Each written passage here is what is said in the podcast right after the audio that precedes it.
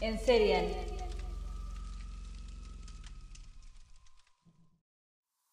El hijo de Sam. David Richard Berkowitz nació el 1 de junio de 1953 en Brooklyn, Nueva York, Estados Unidos. En realidad, su verdadero nombre es Richard David Falco. Su madre biológica, Betty Brother, lo dio en adopción porque, según dicen, su esposo le pidió que abortara. Los adoptantes fueron Nathan y Per Berkowitz. Cuando David Berkowitz tenía 14 años, su madre, Per, murió. Entonces se mudaron a Coop City, en el Bronx. Y de a poco se iba viendo que David no iba por buen camino. Si bien jugaba al béisbol y parecía un chico normal, pero no. Desde ese entonces había creado un club llamado Odiadores de Mujeres. Poco después, un amigo de clase diría que se cohibía bastante con las mujeres. Si bien salía con su vecina Iris Gerhardt, pero no tenía suerte. Además, tenía malas notas y un desempeño regular en clase. Su padre Nathan volvió a contraer matrimonio, lo que provocó más cambios en David. Se cambió de religión y se metió al ejército. Estuvo en Corea por tres años. Volvió en 1974. Las peleas con su padre se volvieron cotidianas. David se había hecho baptista e insultaba al judaísmo. Su padre era judío, lo que traía varias discusiones violentas. Por eso mismo, David se mudó solo en el apartamento 2151 de Burns Avenue en Bronx. Empezó a buscar a su familia biológica, hasta que encontró a su madre y a su hermana. Su hermana Raslin, de 37 años, casada y con hijos, lo aceptó muy bien, hasta le dejó quedarse en su casa por unos días. Pero nada ni nadie podía ayudarlo. David se empezó a alejar de su familia. Tiempo después, confesó y dijo, mis padres estaban constantemente preocupados por mi comportamiento extraño. Sabían que yo vivía en un mundo imaginario y no podían hacer nada contra los demonios que me atormentaban y controlaban mi mente. Y así fue como todo comenzó. En 1975, acuchilló a dos mujeres, pero debido a los gritos escapó. Una fue identificada como Michelle Farmer. Las dos mujeres resultaron heridas y no se encontraron pruebas. Debido a este hecho, se compró un arma Bulldog del famoso calibre 44. A principios de 1976 se mudó a Pine Street, en Yonkers, y alquiló en la casa de la familia Casara. 29 de julio de 1976. Donna Loria, de 18 años, y Jody Valenti, de 19 años, estaban hablando en la puerta de la casa de Donna, cuando un hombre apareció y sacó de su bolsa de papel cartón un arma y les disparó cinco veces. Donna murió al instante. Jody quedó con heridas, pero sobrevivió al ataque. La policía pensó que fue la mafia, hicieron un primer retrato sobre el asesino. Pelo negro y rizado, hombre de unos 30 años. 23 de octubre de 1976. Carl De Neiro, de 20 años, y Rosemary Keenan, de 18 años, hablaban en su auto, cuando un hombre les disparó cinco veces. Rosemary resultó ilesa, pero Carl terminó con una lesión en la cabeza de por vida. El 26 de noviembre de 1976, Donna de Macy, de 16 años, y Joan Lomino, de 18 años, regresaban caminando del cine cuando un hombre se acercó para preguntar una dirección, pero les disparó. Joan quedó parapléjica, ya que una bala atravesó su columna vertebral. Donna sobrevivió sin heridas. Testificaron e hicieron otro retrato, pero esta vez era un hombre blanco de pelo largo rubio. El 30 de enero de 1977, una pareja que iban a bailar, Christine Front, de 26 años, y John Dial, de 30 años, recibieron tres disparos en su auto. John quedó herido, pero Christine murió en el hospital. Pero al fin hubo una pista. Se confirmó que este ataque coincidía con los demás, porque la bala provenía del arma calibre 44. Desde ese momento se lo empezó a llamar el asesino del calibre 44. Lo del hijo de Sam vendría después. El 8 de marzo de 1977, Virginia Bosker y Cayan, de 21 años, le dispararon en la cara. Intentó protegerse con sus libros, pero falleció. Las balas eran del mismo calibre 44, pero la descripción del asesino no. Testigos dijeron que vieron a un joven de aproximadamente 18 años, tapado con un pasamontañas. Pero de todas formas, la policía de Nueva York dio una conferencia de prensa donde marcaron que el asesino era un hombre blanco de cabello oscuro entre 25 y 32 años y de un metro ochenta. También crearon un grupo que se lo llamó Grupo Omega para atrapar al asesino. El 17 de abril de 1977, Alexander Iso, de 20 años, y Valentina Suriani, de 18 años, estaban en su auto cuando un hombre se acercó y le disparó dos veces a cada uno. Valentina murió al instante, Alexander murió en el hospital. Pero en este ataque apareció algo inesperado. Los policías encontraron una carta en el auto. Estaba dirigida al capitán del caso, Joe Borelli, y decía, Querido capitán Joseph Borelli, estoy profundamente dolido de que me llamen misógino. No lo soy, pero soy un monstruo. Soy el hijo de Sam. Soy un pequeño mocoso. Cuando papá Sam se emborracha, se vuelve malo, golpea a su familia. A veces me amarra y me deja atrás de la casa. Otras veces me encierra en el garage. A Sam le encanta beber sangre. Sal y mata, ordena papá Sam. Detrás de la casa algunos descansan. La mayoría son jóvenes, violadas y descuartizadas. Su sangre drenada, solo huesos. Papá Sam me encierra en el ático también. No puedo salir, pero me asomo por la ventana y veo pasar el mundo. Me siento como un forastero. Estoy en una onda distinta a lo demás programado para matar. Sin embargo, para detenerme, debe matarme. Aviso a toda la policía, dispárenme, disparen a matar o aténganse a las consecuencias. Manténganse fuera de mi camino o morirán. Papá Sam ya está viejo, necesita sangre para conservar su juventud. Ha sufrido muchos infartos. Me duele que te duela, Sonny Boy. Extraño sobre todo a mi hermosa princesa.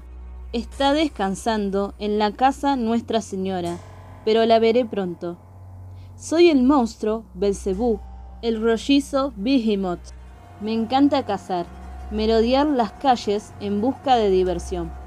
Carne sabrosa. Las mujeres de Queen son las más bonitas de todas. Debo ser el agua que beban, Vivo para cazar. Es mi vida. Sangre para papá. Señor Borelli, ya no quiero matar. Señor, ya no más. Pero debo hacerlo. Honrarás a tu padre. Quiero hacerle el amor al mundo. Amo a la gente. No pertenezco a la tierra. Regrésenme a Yahoo. A la gente de Queens los amo y quiero desearles a todos felices Pascuas. Que Dios los bendiga en esta vida y en la otra. Y por ahora les digo adiós y buenas noches. Policía, déjenme estremecerlos con estas palabras. Volveré, volveré. Suyo en el crimen el señor monstruo. Y así finalizó la carta. El grupo Omega pensó que era una broma, una carta de un loco, pero el periodista Jimmy Breslin también recibió una carta.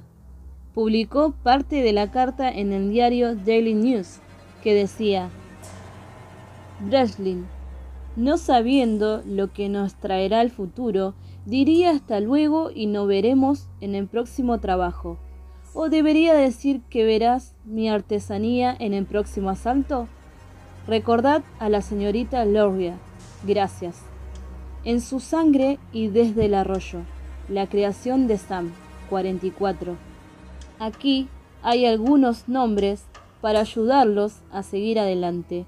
Envíeselos al inspector para uso del Centro Nacional de Información del Crimen. Duque de la Muerte, malvado rey malvado, los 22 discípulos del infierno. John Wittis, violador y asesino por asfixia de jovencitas. Postdata.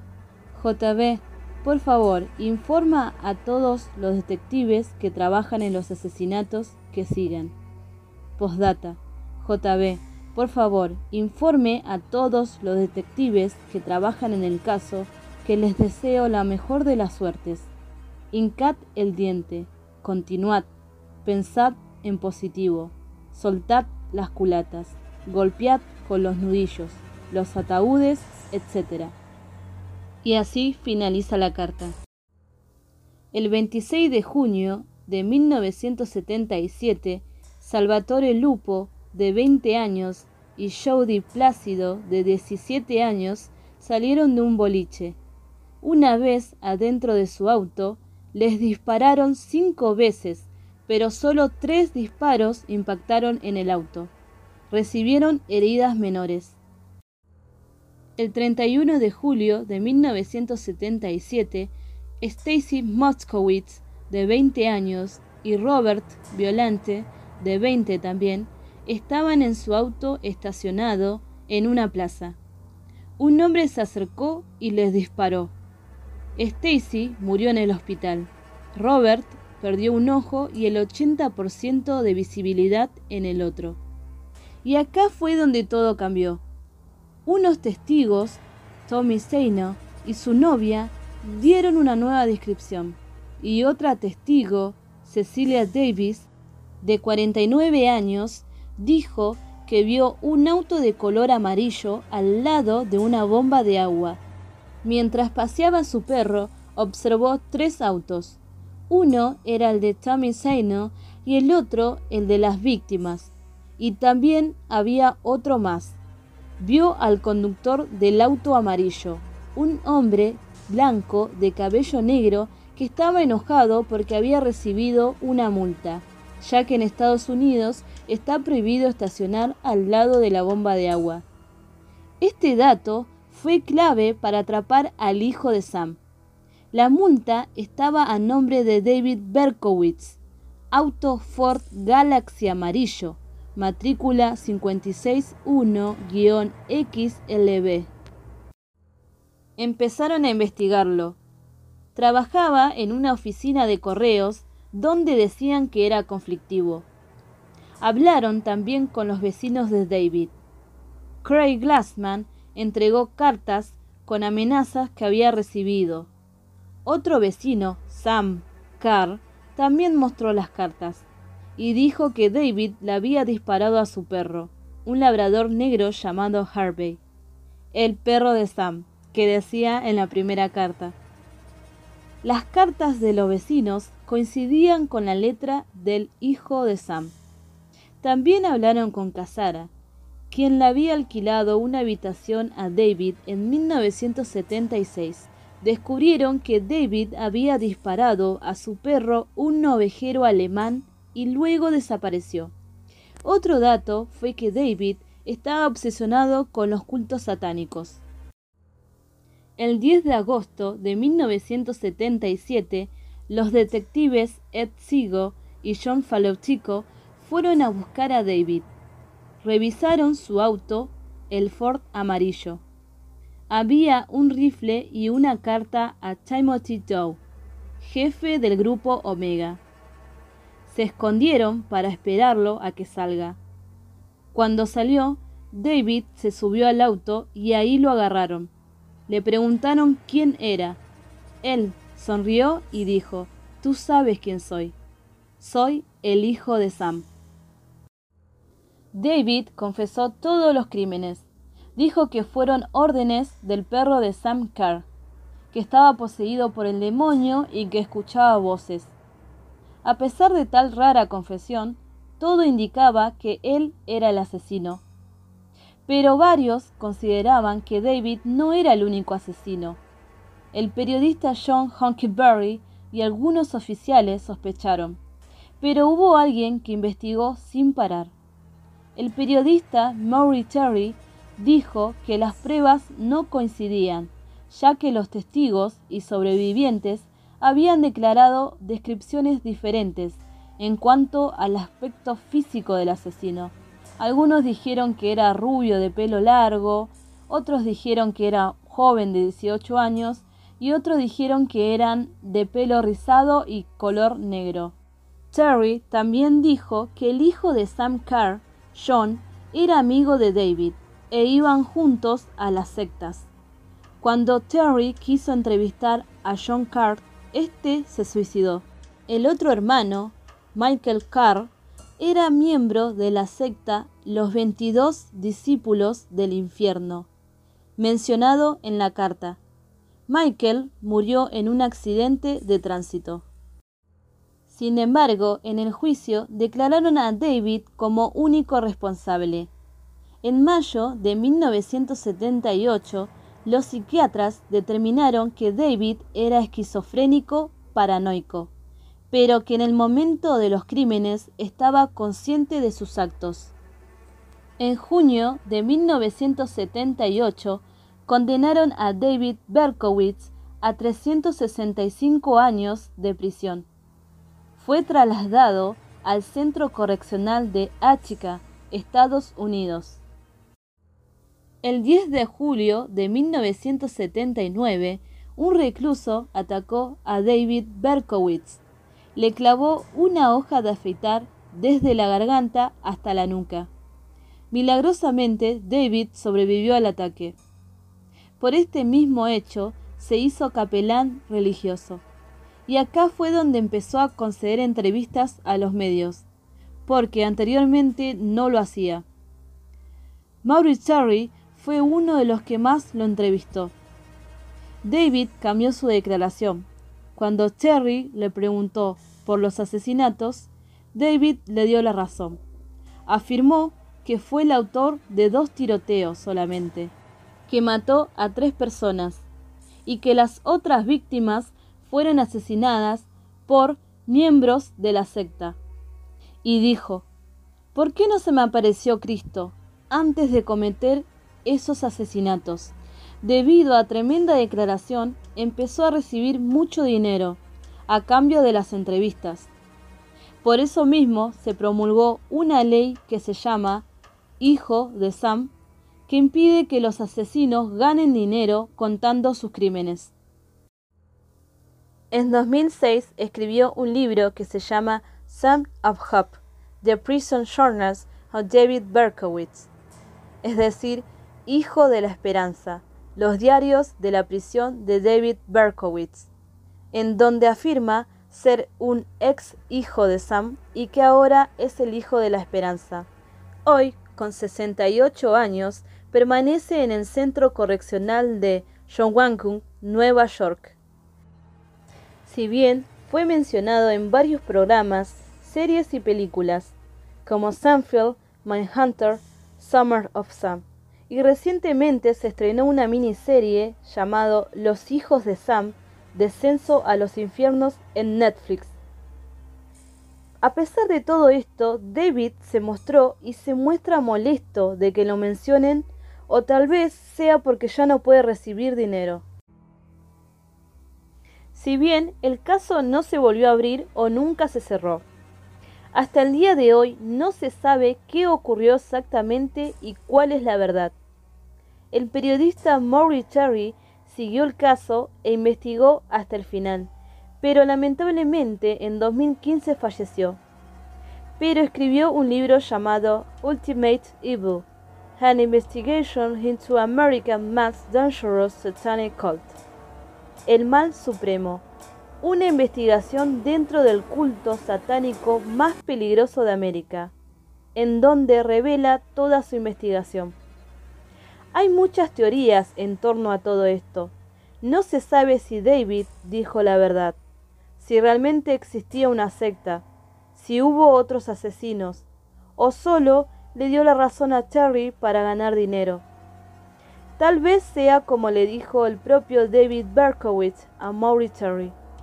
Maury, la gente nunca te creerá de verdad, sin importar que también presentes la evidencia.